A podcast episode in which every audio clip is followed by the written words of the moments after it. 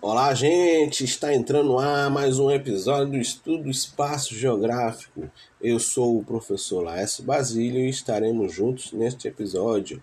E o assunto que iremos discutir hoje é sobre natureza em meio urbano.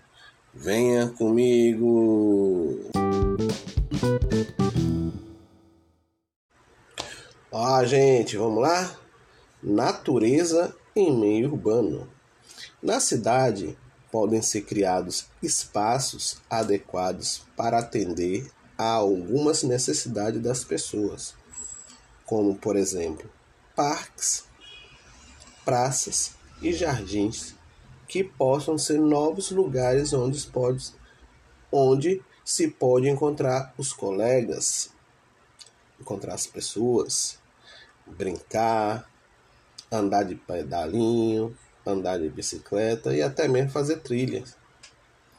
Aqui em Salvador mesmo tem alguns lugares interessantes, como o Parque da Cidade, Parque São Bartolomeu, Mata dos Ortiz, que é nosso jardim botânico aqui em Salvador, o Parque das Dunas, o Parque de Pirajá, o Parque de Pituaçu e até a mesma a Universidade Federal da Bahia. Em São Paulo, temos o Parque Birapuera, temos o, a Praça Ari Coelho, em Campo Grande, Mato Grosso do Sul. Temos o Jardim Botânico de Porto Alegre e do Rio de Janeiro. Temos o Bosque Rodrigo Alves, no Jardim Botânico de Belém do Pará.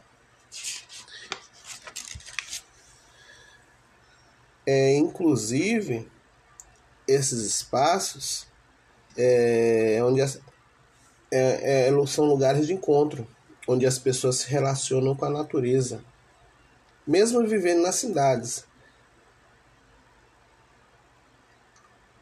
E outro, outro, outra maneira de se relacionar na cidade é, é, é através do turismo rural.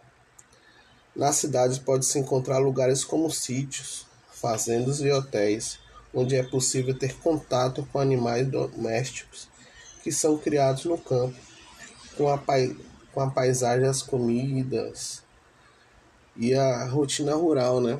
Tem vários lugares ali perto de Sergipe mesmo. E você sabia que algumas pessoas deixaram suas casas no campo para ir morar nas cidades? Esse movimento se chama êxodo rural. No Brasil, esse processo ocorreu devido ao crescimento industrial, ou seja, o surgimento das fábricas. Houve o avanço das tecnologias no campo que resultou na falta de emprego para as pessoas que trabalhavam nas plantações e na criação de animais. As pessoas saíam do campo em busca de melhores condições de vida e de trabalho. Beleza? Então é isso, gente. Um forte abraço e até a próxima. E visite esses lugares interessantes aí na sua cidade. Aqui em Salvador, uma dica interessante é o Parque das Dunas. E fora os outros lugares também. Tem a Mata dos Otismo e o Jardim Botânico lá em São Marcos. É isso, um forte abraço e até a próxima. Valeu!